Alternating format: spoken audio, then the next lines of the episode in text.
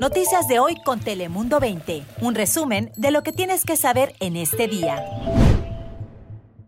Muy buenos días, ¿cómo están? Finalmente llegó el viernes, acompañado de lluvia, pero ya eso nos lo va a explicar Ana Cristina más adelante. ¿Están listos para un día muy productivo?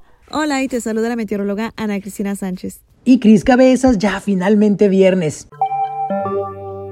Arrancamos con importante información sobre cómo están las autoridades combatiendo esta pandemia. Y es que más de 269 mil personas han obtenido al menos su primera dosis de la vacuna contra el coronavirus y más sitios de vacunación van a abrir la próxima semana aquí en el condado de San Diego.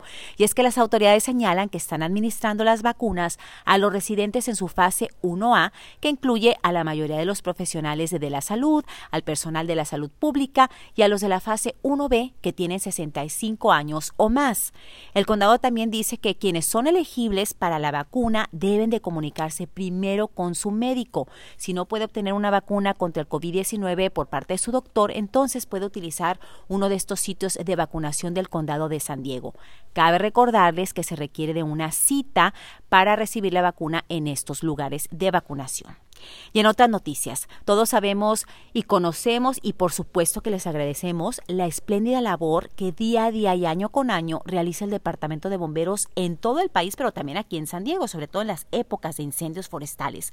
Bueno, además de arriesgar sus vidas, durante su ardua labor, los bomberos, también hay una amenaza invisible que afecta especialmente a este departamento.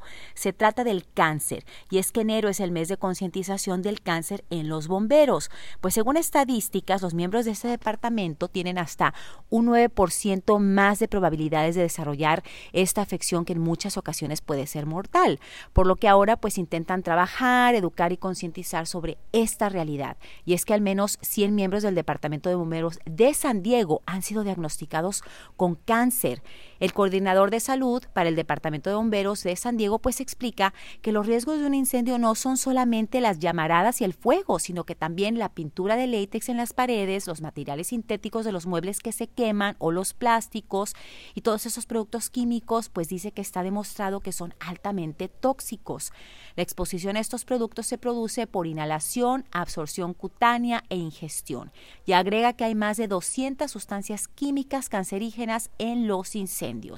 Así que mucha precaución y pues gracias a los bomberos que arriesgan su vida de muchas maneras. Ahora pasamos contigo, Cristina, Ana Cristina, para conocer las temperaturas del día de hoy.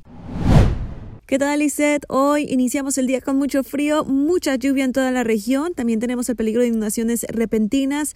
Hay que tomar mucha precaución si tienen que salir de casita porque pues tenemos esta lluvia que continúa durante el día y ya la superficie se encuentra saturada, lo cual hace que pues las condiciones empeoren, tengamos esa posibilidad de inundaciones repentinas y hasta la posibilidad de deslaves, especialmente hacia nuestro norte y en la zona montañosa, que justo en las montañas también hay nieve en altitudes que sobrepasan los 5.000 pies de altura, pero justo esta mañana ya precipitando también en lugares como en Julian, eh, cerca de media pulgada de nieve. En realidad, las montañas que van a recibir más nieve serían Mount Laguna y Palomar, mientras que en el resto del condado, elevados acumulados de lluvia hasta 2, 2 pulgadas y media de precipitación.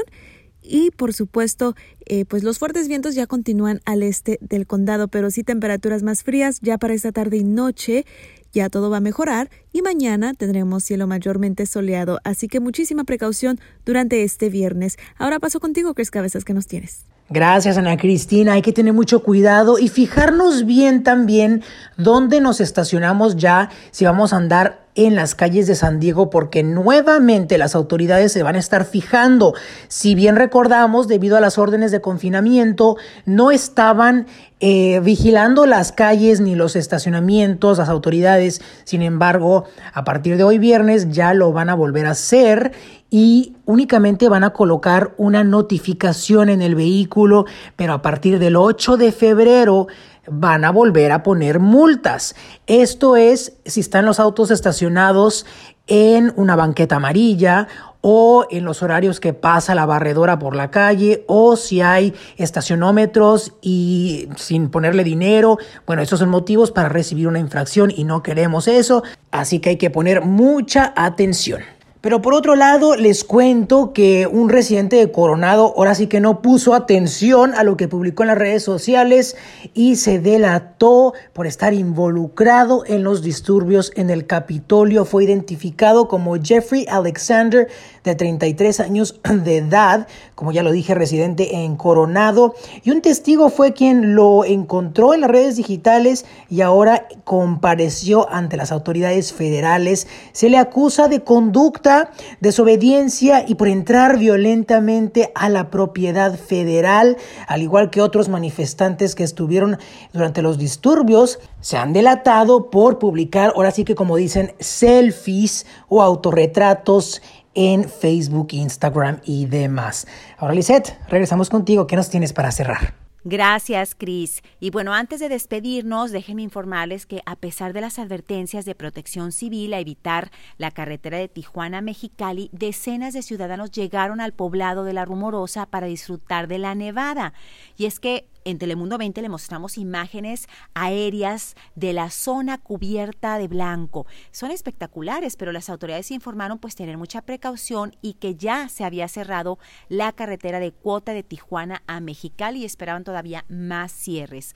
Así que si ustedes tienen que manejar por alguna zona donde pues existe el hielo sobre el asfalto, debe de tener mucha precaución y cuidado porque puede ser bastante peligroso si no tiene que asistir a estas zonas por aquella carretera, evítelo porque de hecho, pues sí hubo vehículos que se quedaron atorados y es muy difícil rescatarlos y no arriesgue su vida si no tiene que, sobre todo ahora que regresa el frío y todas estas tormentas. Yo soy Lizeth López, recuerde sintonizar Telemundo 20 en nuestros noticieros todos los días y cualquier información la puede encontrar en todas nuestras plataformas.